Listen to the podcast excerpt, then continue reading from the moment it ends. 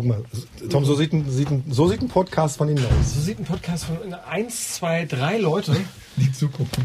die zugucken. Gott sei Dank, dass wir noch keine Kopfhörer auf haben und die nicht hören, was sie sagen. Genau. Ich bin ja auch ein bisschen hüsterig, muss ich ja mal sagen. Ich habe Hals eigentlich. Ah, ich auch. Äh, Hals habe ich auch, habe ich mir in Berlin eingefangen auf Ja. der Grünen Woche. Das geht. Hast du zu viele Zwiebelköniginnen geküsst? Ja, ich habe die Salz, Salzlandfee getroffen. Ich weiß nicht, die hatte besonders trockene Die Salzlandfee? Die Salz, nee, die Salzfee, die hat dann wahrscheinlich besonders trockene Haut oder so. so. Ich bin Marcel Roth. Und ich bin Tom Grebe. Digital Leben, ein Podcast von MDR Sachsen-Anhalt. Bundeswirtschaftsminister Peter Altmaier, CDU. Wir brauchen eigentlich ein Bürgerportal in Deutschland, wo der Bürger alle seine Dienstleistungen mit der Verwaltung digital regeln kann, wo er nicht gezwungen ist, es zu tun, aber wo er von zu Hause aus äh, seinen Personalausweis verlängern kann, sein Auto ummelden kann, Kindergeldanträge, Rentenanträge. Wir haben uns das Ziel gesetzt, 2022 soll es soweit sein. Bis dahin liegt noch viel Arbeit vor uns. Und da sagen die Kommunen, oh Gott, wir schaffen das überhaupt gar nicht. Ja, und deshalb ist es wichtig, dass wir gemeinsam reden. Ich weiß schon, was die Kommunen im Kopf haben. Die wollen natürlich auch ein bisschen finanzielle Unterstützung. Und wir haben ein Interesse daran, dass die Kommunen mitmachen können. Denn anders als äh, beispielsweise in ähm, äh, Estland, einem kleinen Land, wollen wir erreichen, dass die Daten dort bleiben, wo sie sind. Beim Einwohnermeldeamt, in der Mittelstadt, äh, in der kleinen Gemeinde. Aber sie müssen natürlich bundesweit verfügbar sein, wenn die Familie umzieht, wenn sie von einem anderen Ort aus diese Dienstleistungen abfragen will. Schön, was der Bundeswirtschaftsminister sich da alles vorstellt. Schön auch, wenn das klappt mit den Kommunen. Und schön, dass ihr wieder dabei seid. Und äh, dass ihr beim letzten Mal auch auf mdrsachsen-anhalt.de so viele Kommentare zur letzten Folge hinterlassen habt. Da ging es ja um Hate Speech. Das hat wohl, glaube ich, viele Menschen bewegt. Heute aber reden wir über ein Thema, das äh, für mich als Mensch, der sich schon länger mit diesem ganzen digitalen Ding sozusagen beschäftigt, irgendwie so ein bisschen abgelutscht äh, klingt. Tom, du weißt es auch, in den vergangenen Jahren gab es irgendwie Studien, es gab Konzepte. Jetzt scheint es irgendwie so richtig loszugehen mit dieser smarten Stadt. Also Smart City ist unser Thema. Ja, von einzelnen Sachen hört man tatsächlich schon ziemlich lange. Elektroladesäulen, Telemedizin, smarte Stromzähler, die gibt's hier und da tatsächlich Ja. auch schon. Oder auch Parktickets per App oder SMS, Bus- oder Bahntickets per App, die gibt's ja auch schon länger. Oder Paketlieferroboter, so Schlagloch- und Funklochmelde-Apps, eine Sitzbank sogar hier in Magdeburg mit Solarzelle, WLAN und eine Ladestation für, fürs Handy oder Online-Terminvergaben bei Ämtern. Aber ich weiß nicht, wohnen wir deshalb schon in einer smarten Stadt? Also ist das das der Eindruck, den man hat, dass es eigentlich nur Kleinigkeiten sind? Naja, also du willst es also so ganzheitlich smart haben. Ganzheitlich smart. Und nicht nur ich. Jan Streemann, Smart City Experte vom IT-Branchenverband Bitkom. Für uns ist eine Smart City eben eine Stadt, die sich themenübergreifend damit beschäftigt. Was bedeutet Digitalisierung in allen Bereichen der Stadt? Das heißt, eine themenübergreifende digitale Agenda wäre sicherlich die, der erste Schritt, äh, sich zu einer Smart City zu entwickeln. Das zweite sicherlich ist, ist die Frage der Organisation. Wie ähm, koordiniere ich Akteure sowohl in einem Rathaus, bei kommunalen Unternehmen, aber eben auch darüber hinaus externe Akteure, lokale Unternehmen, aber auch Akteure der, der Digitalwirtschaft oder Start-ups. Und das dritte ist nochmal das Thema Netzwerk, dass man eben auch andere Akteure wie Start-ups, aber auch ähm, zivilgesellschaftliche Gruppen aus der Stadt, die sich da engagieren möchten, die Ideen haben, sich einbringen möchten, dass man die äh, zusammenführt und da quasi ein Smart City Ökosystem aufbaut aus all diesen Akteuren. Kommunen sind ja in der Regel ganz nah am Bürger dran. Ne? Also man könnte eigentlich sagen, eigentlich kann der Bürger sich von seiner Kommune, von seiner Stadt, von seiner Gemeinde wünschen, wie sieht meine smarte City aus? Also tatsächlich ähm, sehen wir eine richtige Evolution im Bereich Smart City von so einem äh, Top-Down-Ansatz hin jetzt eigentlich zu eben eher einem Bottom-Up-Ansatz, dass man mit den lokalen Akteuren aus der Zivilgesellschaft, mit kommunalen Unternehmen, mit so einem Ökosystem vor Ort und auch eben den Bürgerinnen und Bürgern Lösungen gemeinsam entwickelt. Weil erst dann ist es eigentlich nachhaltig. Das hat auch die Digitalwirtschaft aus unserer Sicht mittlerweile sehr gut verstanden und macht entsprechende Projekte mit den Städten gemeinsam auf Augenhöhe. Das heißt, es ist schon eine Empfehlung zu sagen, liebe Städte, plant nicht in eurer Verwaltung, sondern geht raus und redet mit den, mit den Menschen. Definitiv, es geht um, um Mitnahme ähm, und da ist es eben ganz wichtig, dass man die Leute ähm, überall mitnimmt, sowohl in der Stadtbevölkerung als auch eben die, beispielsweise die Verwaltungsmitarbeiter. Also klopfen wir auch mal ein bisschen ab jetzt, ne? so Smart City Konzepte ganzheitlich gedacht mit dem Ziel, das Leben der Menschen zu verbessern. Und alle Beteiligten in unserer Stadt mitzunehmen. Wo stehen da die Städte und Gemeinden in Sachsen-Anhalt? Das ist die Frage, die wir uns jetzt ein bisschen stellen. Was ist denn dein Eindruck, Tom? Naja, also mein Eindruck ist tatsächlich, also alle laufen irgendwie los, aber keiner weiß so ganz richtig, wohin. Alle mhm. kochen erstmal so eigene Süppchen. Mhm. Also hier diskutiert mal ein Stadtrat, wie sich das Papier für die Sitzungen abschaffen lässt. Das kommt dann so über Jahre, dann hier auch noch dort und in Stassfurt haben wir es gerade und in Hecklingen zum Beispiel auch und in Aschersleben. Ähm, die eine Verwaltung, die Verwaltung im Salzlandkreis, da kann man zum Beispiel seit kurzem auch online sich für den Angelschein anmelden, wenn man den machen möchte. Eine andere Verwaltung, aber ähm, also es gibt hier und da tatsächlich vielversprechende Ansätze, die mhm. also auch genutzt sind und die auch praktisch sind. Allerdings eine Verwaltung, die gesagt hat, wir stellen jetzt komplett um. Ich kann jetzt alle Formulare online ausfüllen ja. und einschicken. Das kenne ich noch nicht. Vieles läuft auch heute noch mit Papier und Stift, ganz althergebracht. Da hängen Rechtsfragen dran, da geht es um Geld, da geht es um Verwaltung, um IT-Infrastruktur, um Datenaustausch, um eine ganze Menge. In den Rathäusern und Landratsämtern sitzen aber tatsächlich, und das darf man auch nicht vergessen, da sitzen Leute mit Ideen. Nur bisher gibt es eben eher so einzelne Angebote, aber es werden mehr. Und grundsätzlich ist es ja auch nicht verkehrt zu sagen, wir haben da ein Ziel. Ne? Wir wollen, wir wissen, wo wir hinwollen oder wir können uns vorstellen, wo es hingeht. In Magdeburg hört sich das zum Beispiel tatsächlich erstmal nicht verkehrt an, was der zuständige Wirtschaftsbeigeordnete Rainer Nitsche da sagt. Das wichtigste Ziel für Magdeburg als Smart City ist es, die Lebensbedingungen der Einwohnerinnen, der Einwohner aller Menschen in der Stadt zu verbessern durch bessere äh, Vernetzung mit Verwaltungsdienstleistungen. Wir wollen aber auch äh, attraktive Stadtteilzentren, eine attraktive Innenstadt schaffen. Die Händler sollen ihre Qualitäten des stationären Handels mit den Anforderungen eines Onlinehandels verbinden können. Schließlich gilt es, eine Verbindung von Arbeits- und Wohnwelten zu schaffen. Da spielt natürlich ein gut vernetzter öffentlicher Nahverkehr eine große Rolle, auch in der Einbeziehung von Radverkehr, von Carsharing. Und schließlich und letztlich haben wir auch einen Marketingaspekt. Magdeburg will dadurch seinen Ruf als dynamische Schwarmstadt kräftigen, die junge, kreative, innovative Menschen anzieht. Und wir wollen eben besondere Bedingungen für Existenzgründungen und für Start-ups schaffen. Magdeburg, die dynamische Schwarmstadt. Oder? Also bei mir zu Hause wäre das dann kein Schwarm im Salzlandkreis, sondern das wären immer so drei Sittiche oder drei Wellensittiche mal hier auf einer Stromleitung oder mal da. Also wir haben schon gehört, du hast vor allem so die Kleinkommunen äh, auf dem Schirm, bist für MDR Sachsen-Anhalt vor allem im, im Salzlandkreis unterwegs, wohnst selbst in Aschersleben. Wie smart ist sozusagen deine Region? Die Frage ist ja immer tatsächlich bei diesen Dingen, smart heißt ja nichts anderes, als dass man die Informationen, die sowieso anfallen bei den Kommunen, wer wo wohnt, wo welcher Arzt sein muss und so weiter, wie man die nimmt und die einfach gescheit mit den technischen Möglichkeiten, die sich so bieten, wie man die gut verknüpfen kann und daraus einen Mehrwert erzielt. Mhm. Und das will man im Salzlandkreis tatsächlich ganzheitlich machen. Also mhm. man denkt da wirklich groß. Die Kreisverwaltung will digitale Angebote entwickeln lassen, um das Leben auf dem Land leichter zu machen. Also dort, wo der Bus nur noch selten hinkommt, der Bäcker vielleicht nur noch zweimal die Woche hält und die Wege zum Arzt ziemlich weit sind. In den vergangenen Jahren haben sich die Experten erstmal den Salzlandkreis angeschaut, also wer fährt wo einkaufen, wo kommt der Bus, wo praktiziert welcher Arzt, wie kommen die Leute da auch hin. Und jetzt liegen alle Infos auf dem Tisch und es geht jetzt darum, eben das klug zu verknüpfen, zum Beispiel beim Nahverkehr. Wie wäre es, wenn der mobile Pflegedienst zum Beispiel vielleicht auch gleich die Leute mit zum Einkaufen nimmt? Das sind so Ideen, die da im Raum stehen. Also die haben wirklich ganz viele Daten tatsächlich oder was gesammelt. Haben jetzt irgendwie einen Rechner bei sich im Rathaus stehen, wo das alles drauf liegt? Oder was? Naja, so ähnlich. Die Daten sind ja tatsächlich da. Jetzt ging es darum, die wirklich zu verknüpfen. Mhm. Also man muss sich das so vorstellen wie eine ganz große Karte mhm. mit lauter Wegbeziehungen und man dann wirklich weiß, eben, wo ist der Arzt? Okay. Und was macht man? Und, und was wie oft fährt da jemand hin? Wie oft fährt da jemand hin?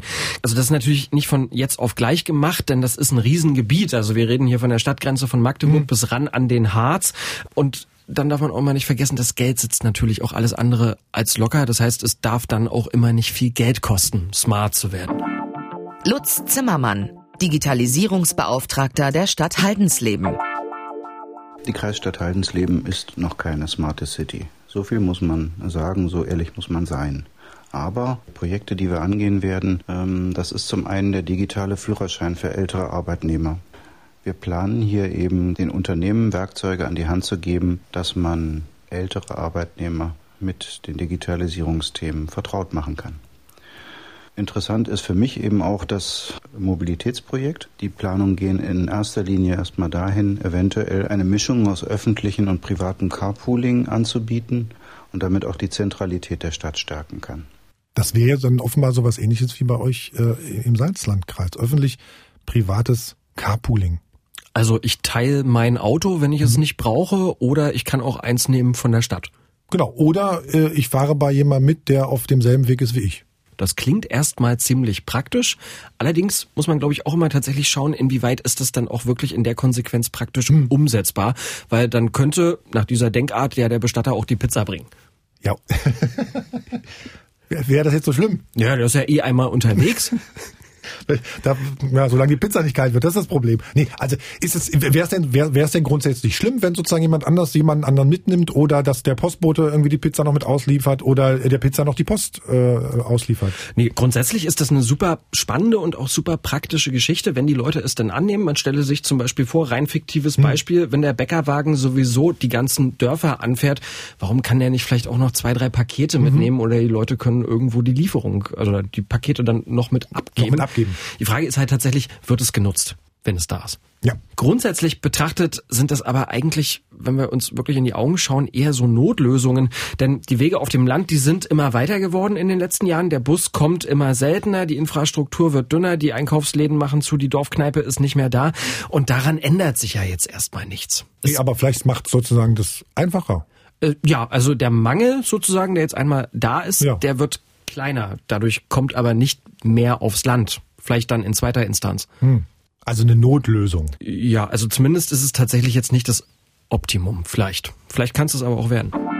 Andreas Kluge, Geschäftsführer des Zweckverbandes Breitband Altmark. Da muss endlich Internet hin. Es ist eine Chance und eine Notwendigkeit. Ich glaube, und ich weiß es auch, dass wir ja Probleme haben, die es zu bekämpfen gilt, wie zum Beispiel Lehrermangel, Ärztemangel und so weiter. Also es stellt sich ja bei uns eigentlich gar nicht die Frage, äh, ob wir, ein, ich sage jetzt mal, ein telemedizinisches Netzwerk brauchen oder nicht. Nein, es ist wahrscheinlich die Konsequenz. Wir benötigen es, um diesen Ärztemangel sozusagen zu kompensieren. Na, das Gleiche gilt vielleicht für, das, für, für diese ähm, Bildungsgeschichte, dass man sagt, wir haben Lehrermangel, wir kriegen die ja nicht per Dekret hierher beordert. So, das heißt, man muss eine Ersatzlösung schaffen. Und da kann also sowas wie ein, wie ein Netzwerk, äh, E-Learning-Plattformen und so weiter, das also in einer zentraler gelegenen Ortschaft äh, der Lehrer meinetwegen dort Unterricht gibt und interaktiv das auf alle Schulen abgestrahlt wird. Also es ist eine Notwendigkeit. Aber ja. ist ja sozusagen, also das, was Sie sagen, ist jetzt keine Idee von 2019, ne? Nein, überhaupt nicht. Aber Digitalisierung macht es jetzt ja erst möglich. Also wenn wir hier telemedizinisches Netzwerk uns denken, hardwaretechnisch ist das längst machbar. Hier gibt es jetzt rechtliche Aspekte, die da zu bedienen sind. Ne? So, Sie sind ja Mensch für die Infrastruktur. Ja. Das heißt, Sie sind dafür verantwortlich, dass sozusagen die Infrastruktur auch da ist und sozusagen diese, diese Dienstleistungen äh, auch, auch äh, funktionieren. Wann haben wir das? Ja gut, also ähm, die Infrastruktur, klar, ist ein Kernthema bei solchen Sachen, aber man wird, wundert sich, wie, wie wenig Infrastruktur sowas manchmal braucht. Ne? Also klar, Bandbreite in hohem Maße, 500 Megabit pro Sekunde, damit kann man wunderbar Filme streamen, auch Bundesliga in 4K gucken. Das ist auch das, was der Private zu Hause möchte. Das hat er auch ein Anrecht drauf, und genauso wie in der Stadt. Na, aber ich sage jetzt mal so IoT-Anwendungen, also Smart Meters, alles, was so zum Beispiel digitale Zähler sind und so weiter, die brauchen eher eine dauerhafte Verbindung, aber mit ganz wenig Bandbreite. Genauso, wenn Sie sich im telemedizinischen Bereich umgucken, wenn Sie zum Beispiel jetzt sich vorstellen, Sie haben Sensoren an einem älteren Menschen dran, der also permanent Vitalfunktionen überwacht, dann ist es ja wichtig, dass diese Verbindung nicht abreißt, nur weil der Nachbar YouTube streamt. Na, also das sind andere Anforderungen und deswegen, manche Sachen kann man jetzt schon machen. Na, natürlich braucht man aber den etwas dickeren und den skalierbareren äh, Infrastrukturrückhalt sozusagen und den bietet eben nur unser Glasfasernetz. Da sind wir ja dran, das aufzubauen. Herr Kluge, der kluge Dinge sagt und wirklich ganz viele Ideen für den ländlichen Raum hat. Smart City, Smart Country kann man es nennen. Ich würde sagen, wir können sozusagen mal einen Haken hinter Mobilität und Verkehr machen, haben wir erkannt, das ist wichtig dafür, wenn man so ein bisschen auf Wohnen, Lernen, Medizin mal gucken, da, da wären wir dann sozusagen ganzheitlich. Ähm, aus der Altmark haben wir gerade gehört, gibt es die Möglichkeit, oder zumindest die Idee, ne, Telemedizin, virtuelle Lehrerpräsenz an abgelegenen Schulen, haben wir gehört. Gibt sowas auch bei, bei dir im Salzlandkreis? Ja, also im Bildungsbereich ist man da schon ziemlich weit Oha. im Salzlandkreis. Mhm. Was machen die zum Beispiel? Im Salzlandkreis hat man sich auch für eine schulisch ganzheitliche Lösung, ganzheitlich fällt heute oft entschieden. So was ähm, Esoterisches, aber ist es eigentlich gar nicht, ne? Das ist hier in dem Falle ganz praktisch ja. und meint eben, dass man alle Schulen, die ja normalerweise, wir kennen, du kennst das noch, mhm. ich kenne das noch, da war der Informatiklehrer immer auch der Computerhausmeister genau. und der musste dann ja. immer ran, wenn bei der Sekretärin der Drucker nicht funktioniert genau. hat. Das hat man im Salzlandkreis alles über Bord geworfen und hat für alle Computer eingekauft. Also wenn man Schüler im Salzlandkreis ist, dann loggt man sich wie in ein großes Firmennetzwerk ein, also mit einem eigenen Benutzeraccount und einem eigenen äh, Profil, mhm. äh, E-Mails, Lernplattformen. Es gibt eigentlich alles, was dazugehört, allerdings aus einer Hand und auch zentral verwaltet und gesteuert. Also die Schüler, der, der Lehrer, der kann zum Beispiel Hausaufgaben per E-Mail zuschicken, die Präsentation, die können Schüler im Unterricht vorbereiten und zu Hause fertig machen.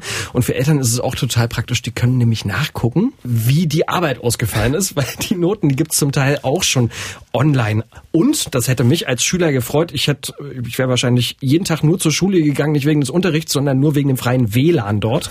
Jeder Schüler kommt mit jedem Gerät rein. Also es, es klingt ja erstmal, als wäre alles tipptopp im, im, im Salzlandkreis. Technik steht, Lehrer verteilen was, also alles super alles super, aber das darf man auch nicht aussparen. Mhm. Es gibt natürlich hier und da auch immer mal noch Kinderkrankheiten und es ist natürlich für die Schulen auch, glaube ich, nicht ganz so einfach, wenn man dann immer erstmal bei der IT-Abteilung zentral sozusagen anrufen muss, genau. zentral genau. anrufen muss und sagen muss, ich brauche ja, jetzt ein neues ja. Programm zum mhm. Beispiel. Aber das sind so Dinge, Arbeitsprozesse, die sich wahrscheinlich noch einschleifen.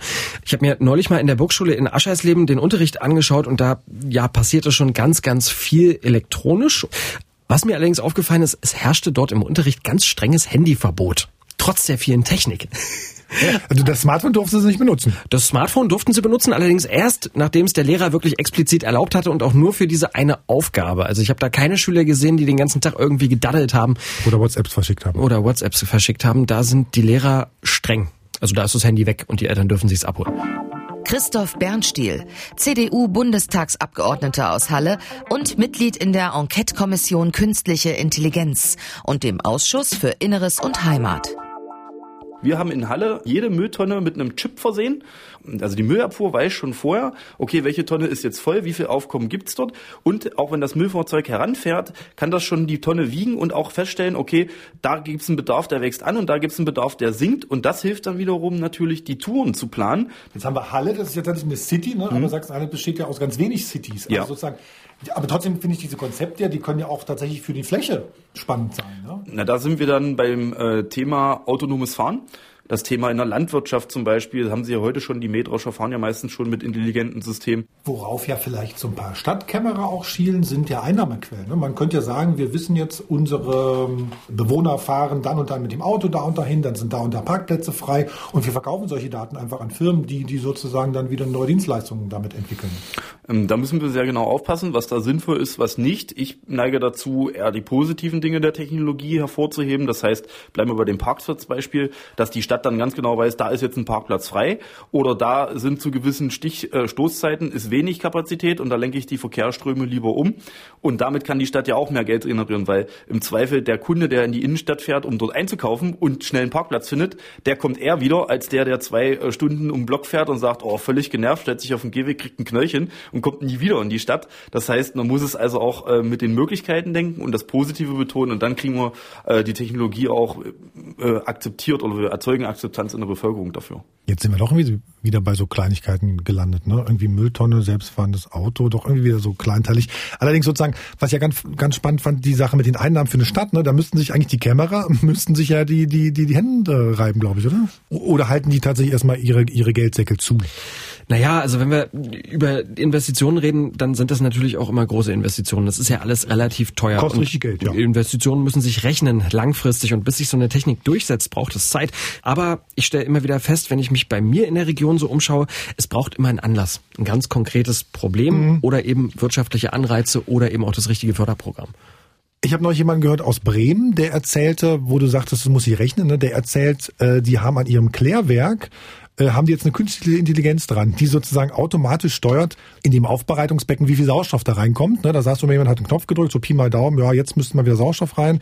Das hat die künstliche Intelligenz gelernt und der, der hat dann hat dann sozusagen im ersten Schritt dem Mitarbeiter gesagt, vielleicht drückst du jetzt mal den Knopf. Und dann hat der Mitarbeiter irgendwann gesagt, Moment mal, die macht das eigentlich perfekt, warum macht es nicht alleine? Und das rechnet sich schon nach zwei Jahren. Herzlichen also, Glückwunsch, Ihren Arbeitsplatz übernimmt jetzt eine Maschine. nee, der, also der Mensch braucht ja trotzdem noch, der muss halt, der muss halt einfach nicht diesen Knopf drücken. Das geht sozusagen automatisch. Also das, das fand ich sozusagen auch ein ganz, ähm, ganz spannendes Projekt. Und auf anderer Seite muss man auch für Sachsen-Anhalt nochmal sagen, hier gibt's natürlich mehr Land als Stadt, ne? Der, das auf alle Fälle. Das auf alle Fälle. Der Bürgermeister der Einheitsgemeinde Stadt Tangerhütte, der hat mir neulich zum Beispiel gesagt, die ländlichen Regionen, wir haben schon so ein bisschen Anklingungen, die kommen wirklich nicht darum herum, smart zu werden. Vor allem für die Verwaltung ist das eine Herausforderung.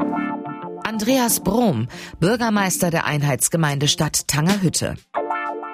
Wir kriegen ja den Druck von zwei Seiten. Also der, die erste Seite ist, äh, dass äh, wir innerhalb der nächsten acht Jahren die Hälfte von unseren Mitarbeitern, und wir haben 32 Köpfe hier im Haus, äh, verlieren werden altersbedingt. Der Markt ist im Moment so, dass die gute Verwaltungsleute, die auch bereit sind, in der Kommune zu arbeiten, stehen jetzt nicht Schlange. Das heißt, den Abgang, den wir haben, werden wir nicht eins zu eins ersetzen, sondern wir werden uns Prozesse angucken, wo wir Menschen einstellen und brauchen und wo der Mitarbeiter auch wichtig ist, aber wir werden sehr viel Arbeit äh, in digitale Softwarelösungen packen, äh, die sich quasi dann, Anführungsstrichen, mal von alleine erledigt. Insofern ist das eine, ja, wir wollen sowieso so arbeiten, aber der Druck kommt von einer ganz anderen Seite. Ich habe gar keine Leute mehr und sie gibt es auch nicht. Also Digitalisierung als Herausforderung und Lösung zugleich. Und weißt du, wo ich letzte Woche äh, beim Lesen auch große Augen gekriegt habe? Die Internetgeschwindigkeiten, die in der Altmarkt da möglich sind. Also Firmen, die über das Netz des Zweckverbandes Breitband Altmarkt den Menschen den Anschluss anbieten. Rate mal Geschwindigkeit, Preis? Na, ich hatte jetzt mal den Daumen in die Luft ja? und sage 50 Mbit für meinen Anschluss von zu Hause. Ja. Für den zahle ich so 30 Euro. Ja, also da geht's 500 Mbit. Das ist, das ist, das ist ordentlich. Und vor allem reden die da über garantierte Geschwindigkeit. Das, was wir zu Hause hier haben und auch bei LTE, da geht's ja so bis zu oder Maximalgeschwindigkeiten. Also da geht's wirklich drum, garantierte Geschwindigkeit 500 Mbit pro Sekunde. Wo kann ich mich digital in der Altmark anmelden beim Einwohnermeldeamt? muss, muss, muss hinziehen. Ganz offensichtlich in die Altmark. Wer in die gedacht? Altmark, genau. Breitbandausbau ist eben tatsächlich auch bei mir im Salzlandkreis das Thema. Ursprünglich sollten ja 2018, also im vergangenen Dezember, mhm. spätestens alle Haushalte mit mindestens 50 Mbit und alle Unternehmen mit mindestens 100 Mbit ans Breitbandinternet angeschlossen sein. Es gibt viel, viel Geld dafür, aber eben nur dort, wo es sich für die Netzanbieter wirtschaftlich nicht lohnt, auszubauen. Was das bedeutet, das habe ich mir im November mal angeschaut und zwar in der Ecke Sachsendorf im Salzlandkreis. Da bin ich einfach mal rumgefahren, habe mit den Leuten drüber gesprochen, wie es sich so lebt, wenn der Breit, wenn, wenn das Internet zwar da ist, lässt. aber auf sich warten lässt ja. und das eine ganze Länge, ja, und das halt einfach dauert. Und da habe ich einen jungen Kfz-Meister getroffen. Ähm, Tino Heuer heißt er. Der hatte sich zu dem Zeitpunkt gerade selbstständig gemacht und sich eine super schicke Werkstatt gebaut, so eine Autowerkstatt und hatte keinen Telefonanschluss. Dadurch, dass wir nebenan wohnen, haben wir so eine Art äh, Funk, also WLAN-Lösung gemacht. Und äh, da die Telekom jetzt hier ausbaut bei uns, aber sonst keine Möglichkeit. Ich habe keinen Telefonanschluss. Das zieht sich ja dann mit Visitenkarten drucken, äh, Stempel äh, erstellen und alles. Also Internet ist Voraussetzung für Smart City und alle Ideen, die da drin stecken. Smarte Ideen für Sachsen-Anhalts Städte und Gemeinden. Der Saalekreis und Merseburg nehmen gerade an einem Pilotprojekt teil. Es heißt Modellkommune Open Government und will die Verwaltung transparenter machen. Zum Beispiel, indem ein Open Data Portal entwickelt oder die elektronische Akte eingeführt wird. Das Projekt im Saalekreis und Merseburg läuft noch bis Herbst 2019. Haldensleben erarbeitet eine digitale Agenda. Eine Idee ist zum Beispiel, Unternehmen dabei zu helfen, älteren Arbeitnehmern die Sorge vor der Digitalisierung zu nehmen. In Haldensleben wird auch die Idee eines öffentlich-privaten Carpoolings ausgelotet. In Köthen an der Hochschule Anhalt entstand die Smart Lightning Technologie. Damit können Fußwege beleuchtet werden. Allerdings nur, wenn sie benutzt werden. Das spart Strom.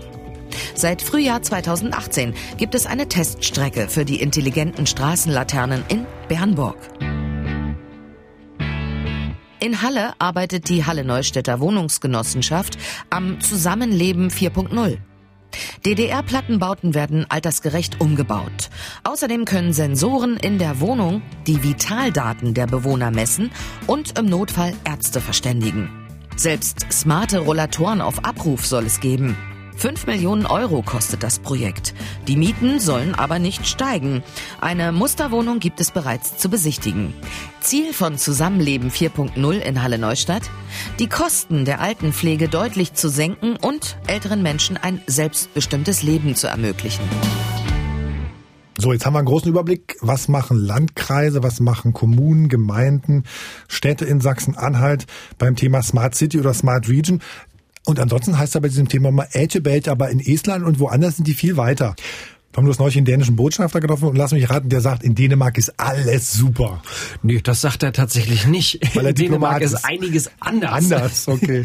Das kleine Dänemark, das ist nämlich in Sachen Digitalisierung schon weiter als wir. Da gibt's schon längst digitale Bürgerämter, elektronische Arztbriefe, die Steuererklärung auf Knopfdruck. Und das liegt auch ein Stück weit daran, dass die Dänen einfach auch ein bisschen einfacher und ein bisschen schneller Sachen ausprobiert haben als wir. Das hat mir jedenfalls Fries Arne Petersen, der dänische Botschafter, gesagt. Ganz pragmatisch, pragmatisch und praktisch. Es war einfacher, schneller und man brauchte nicht so viel Zeit. Es, es gab diese Möglichkeiten die letzten 20, 30 Jahren für ein, eine Digitalisierung. Und diese Entwicklung ohne große Sorge bei uns am Anfang über Datenschutz oder Datensicherheit oder Datenspeicherung haben wir dann begonnen mit zu nutzen. Und wir haben dann diese gute Gefühl bekommen. Das ist eigentlich schneller, besser und einfacher für die Bürger. Und die Beamten sparen auch viel Zeit, weil die können dann andere besser Dinge äh, ihre Zeit, Arbeitszeit äh, nutzen zum. Und das, das ist bei uns gut gegangen, ohne die große visionäre Pläne und so weiter, aber ganz pragmatisch und praktisch. Wie kann Digitalisierung gelingen? Darf man keine Angst haben wahrscheinlich. Natürlich muss man immer mit, mit, mit großer Vorsicht weitergehen und die Zukunft entgegnen. Aber ich glaube, dass wir eigentlich hat erlebt, dass, dass diesen neuen Mitteln erlaubt uns auch viele neue äh, Möglichkeiten, das auch nicht äh, früher war. Die junge Generation hat einen sehr einfachen äh, Zugang zu, zu diesen neuen Mitteln und das ist natürlich von größter Bedeutung dieses gute Gefühl, ohne Vision irgendwie was ausprobiert zu haben, ganz praktisch, habe ich gerade so mitgenommen aus dem aus dem Interview. Das ist ja äh, erstaunlich. Sie hatten also keine große ganzheitliche Idee, so wie wir jetzt die ganze Zeit gesagt haben, dass wir die brauchen, sondern einfach mal losgelegt. Die haben einfach mal losgelegt und das ist genau der Unterschied tatsächlich, mal ganz davon abgesehen, dass Deutschland viel viel größer ist. Mhm. Ähm, man hat einfach erst mal gemacht, geguckt und dann hier und da auch wieder verworfen. Mhm. Das heißt, was, was können wir lernen von Dänemark? Ja, ja, wir können von Dänemark lernen, ausprobieren, aber das ist natürlich bei fünf Millionen Einwohnern deutlich leichter gesagt als bei 80 Millionen Deutschen und unserer eben tatsächlich ja viel viel verflochteneren Struktur. Wir haben Bundesländer, wir haben den wir haben den Bund, wir haben das Land, wir haben die Kommunen, mhm. alle mit unterschiedlichen Zuständigkeiten. Der Bund darf kein Geld direkt mhm. normalerweise an die an die Städte und Gemeinden auszahlen. Das dauert halt einfach auch länger. Also schimpfen wir so ein bisschen auf den Föderalismus. Kommunen, Landkreise, Bundesländer, also da reden zu viel Player mit, die einen haben Geld, können das ausgeben, die anderen haben kein Geld, da wird es dann zäh, oder was? Ja, und man muss allerdings tatsächlich auch sagen, und dass man, glaube ich, in Deutschland auch sehr, sehr vorsichtig, wir drehen ja immer an der Daseinsvorsorge rum. Also wir drehen an Dingen, die wir alle jeden Tag brauchen herum. Und damit experimentiert man halt tatsächlich auch nicht, wenn der öffentliche Personennahverkehr zusammenbricht, weil das E-Taxi nicht fährt, dann haben wir echt ein Problem. Aber vielleicht wäre es mal ein Fortschritt zu sagen, Internetanschluss ist auch Teil der Daseinsvorsorge. Punkt. Für alle überall. Da ist zumindest subjektiv mein Eindruck, da bewegt sich tatsächlich einiges. Und ähm, ja, es dauert halt einfach bloß ein bisschen länger. Dafür funktioniert es dann vielleicht auch mal besser, weil wir probieren ja so viel aus. Wir haben jetzt so viele Modellprojekte besprochen ja, ja, haben wir, in dieser Sendung. Ja. Nochmal Andreas Brom, Bürgermeister der Einheitsgemeinde Stadt Tangerhütte. Wir brauchen Standards. Über 500 Verwaltungsakte wollen digitalisiert werden. Und zu welchem Standard machen wir das? Da macht es nämlich keinen Sinn, dass jede Kommune, jeder Landkreis oder jedes Land, also jedes Bundesland, da einzelne Standards festlegt, sondern wir müssen einen festlegen fürs ganze Land. Und das ist das Schöne an der Digitalisierung, dass wir langsam lernen, eine ganzheitliche Sicht auch auf Verwaltung zu bekommen. Daran hapert sicherlich auch da große Konzepte aufzuschreiben. Wir werden es einfach aus dem Arbeitsalltag heraus Dinge entwickeln. Also es nimmt einfach sehr viel Verwaltungsaufwand weg, wenn wir uns in die Lage verbracht haben, dass wir es halt erstmal installieren, lernen damit umzugehen, die Prozesse, dieser Workflow, dass der sich halt ändert. Standard sagt er, ne? Also doch wieder irgendwie ganzheitlich. Die sollten eigentlich alle das, dasselbe nutzen. Das ist halt die Frage. Und die Frage ist, wie man in den Rathäusern darauf reagieren wird. Stichwort kommunale Selbstverwaltung. Man ja, und kann wer, für sich selbst entscheiden. Viele machen das auch sehr gerne. Ja, genau. Und wer macht, wer, wer, wer setzt den Standard am Ende fest? Ne? Das ist auch noch so eine. So und wie viele Jahre dauert das? Und ist der bis dahin vielleicht nicht auch schon wieder technisch Veraltet, überholt? Ja, ja, genau. Denn tatsächlich tatsächlich, es, es gibt ja Beispiele, wo man sagt, warum ist das eigentlich nicht zu lösen? Ne? Anwohnerparkausweise, ne? wenn man sozusagen äh, zu Hause vor der Tür einen Parkplatz hat und da wohnt und deswegen Anrecht auf diesen Parkplatz hat und da im Jahr irgendwie einen Obolus für bezahlt. Da fragt man sich schon, warum weiß eigentlich das Ordnungsamt nicht, wo welcher Verkehrsteilnehmer wohnt? Ne? Also es ist ja sozusagen, das ist ja, das ist ja abstrus. Eigentlich müsste ein Ordnungsamt wissen, okay, der wohnt da, der darf da natürlich parken, ne? aber da hängt es im Zweifelsfall daran, dass die Verkehrsbehörden die Daten äh, nicht weitergeben dürfen. Also das haben wir auch bei äh, Digital Leben, dem Podcast von MDR Sachsen-Anhalt, schon häufig festgestellt, dass die Digitalisierung uns zwingt, vieles neu zu denken und alles zu hinterfragen. Jetzt sind wir also beim Hinterfragen von Verwaltungen und von Organisationen, von Städten. E-Government kann man es kann man's auch mal nennen. Und der Andreas Brum, der hat mir ja auch zum Beispiel noch erzählt, ähm, es gab ein Projekt für Tangerhütte, das haben die beim Bundeswirtschaftsministerium beantragt, äh, Microsoft war dabei, Fraunhofer Institut war dabei. Aber dann hat es am Ende beim Bundeswirtschaftsministerium so lange gedauert, dass sie gesagt haben, wir lassen es lieber sein. Das kann eigentlich auch nicht sein, finde ich dann.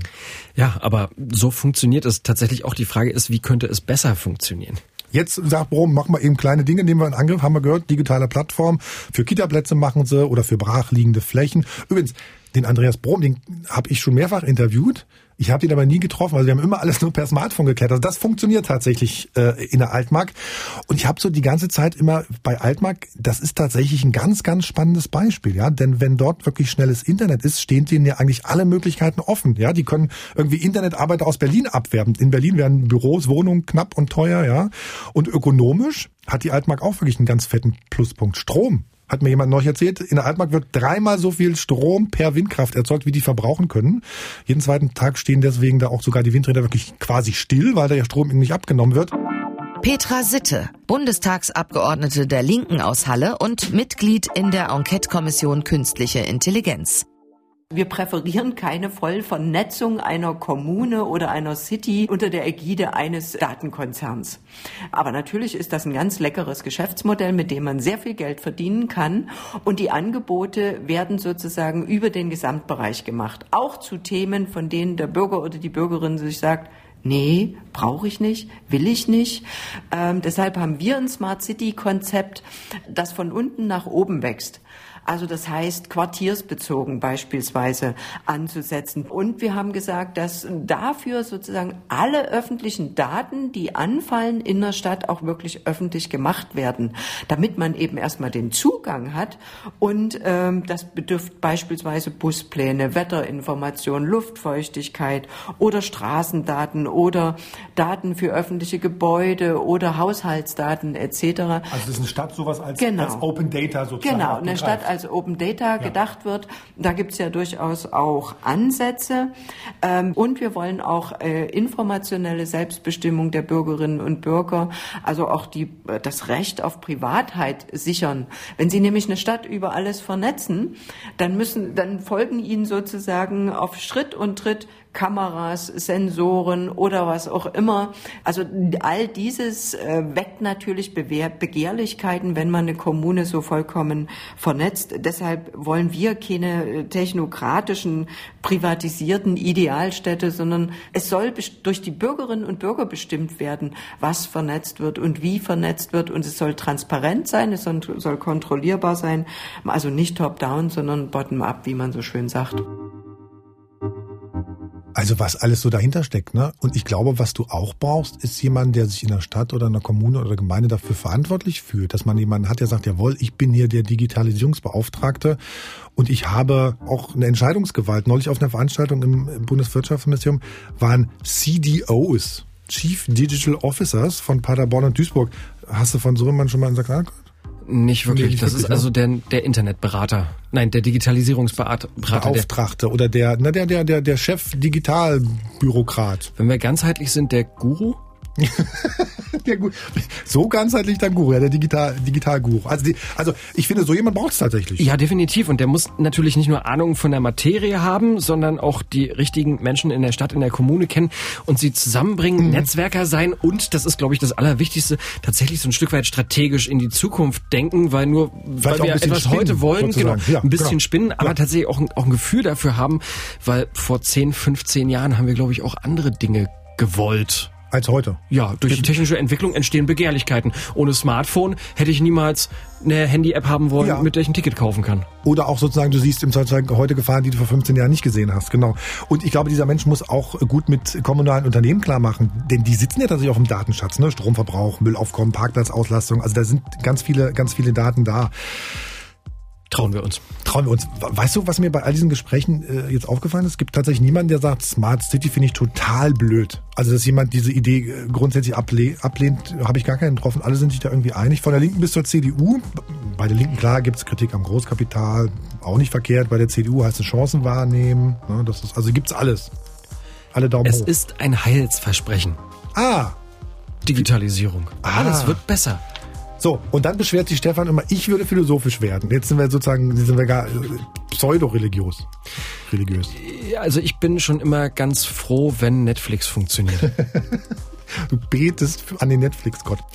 Also zu Smart City gibt's ganz viele Ideen, haben wir gehört. Digitalisierungszentren werden in Sachsen-Anhalt gegründet, in ganz vielen Gemeinden und Kommunen. Förderbescheide gehen raus noch und nöcher. Da passiert also was. Aber so den großen, ganzheitlichen Riesenwurf, glaube ich, den haben wir noch nicht gesehen. Aber weißt du was, Tom? Mein Eindruck ist, ich glaube, wir werden in Sachsen-Anhalt zuerst eher eine smarte Region als eine smarte Stadt sehen. Ganz einfach, weil der Druck auf dem Land größer ist. Ne? Nur Notwendigkeit hat das Andreas Kluge vom Zweckverband Breitband Altmark vorhin gesagt. Wie seht ihr das denn? Sind smarte Konzepte für Sachsen-Anhalt eine Notwendigkeit? Oder eher so eine Spielerei für ein Land wie Sachsen-Anhalt? Was meint ihr? Gern bei Twitter mdr-san oder als E-Mail online-sachsen-anhalt.de. Tom Gräbe, vielen Dank. Ähm, wir danken auch Micha Thaler, Marit Heske, Markus Küssner und äh, Dirk Preuß und natürlich den Kollegen von äh, MDR Sachsen-Anhalt.de. Und wie immer geht's bei Digital Leben weiter, auch wenn es schon zu Ende ist. Heute mit dem Comedian Matze Knob. Und natürlich wie immer, wenn ihr Fragen habt, Anregungen, Kritik, wie immer bei Twitter mdr-san oder eine E-Mail online-sachsen-anhalt.mdr.de. Mein Smartphone und ich. Mein Name ist Matze Knob, ich bin äh, Stand-up, Komiker, Parodist, Entertainer. Sucht euch was aus, jedenfalls meistens lustig ähm, und bin gerade auf Tour und freue mich, dass ich hier sein darf. Mein Smartphone nehme ich morgens zuerst in die Hand. Äh, nachdem ich mir einen Kaffee geholt habe, äh, mir die Zähne geputzt habe, um dann zu schauen, ob es irgendeine Reaktion gibt auf äh, meinen letzten äh, Tweet. Und dann schaue ich mal nach und dann lege ich es aber auch erstmal wieder weg. Am häufigsten nutze ich auf meinem Smartphone. Kann ich gar nicht sagen. Also ich gucke, gucke gerne YouTube, weil ich auch selber einen YouTube-Kanal habe, um immer zu schauen, auch haben das Leute gesehen. Also ist es so ein, für mich so ein Überprüfungsgerät. Dafür nutze ich das, muss aber auch sagen, dass ich mir manchmal ist es mir fast zu viel, weil früher Mutprobe in meine also in meiner Jugend war ja, ich habe noch Hundescheißen äh, Hundescheiße in Briefkasten vom Nachbarn gesteckt und mit einem China Böller angezündet. Mutprobe der Jugend von heute ist ja vom Handy hochgucken ohne Helm. Am meisten stört mich an meinem Smartphone, dass man da auch mit telefonieren kann. Das stört mich einfach, ne? weil das ist total überflüssig. Ne? Telefonieren, ich meine, wer macht das heute noch? Nein, Quatsch, ich bin, ich liebe telefonieren. Ich finde das ja viel geiler. Ich bin ja so ein leichter E-Mail-Verweigerer. Da werde ich ja auch von meinem Management manchmal auch gehasst, weil die sagen, lies deine E-Mails. Und dann sage ich immer, was hast du mir denn geschickt?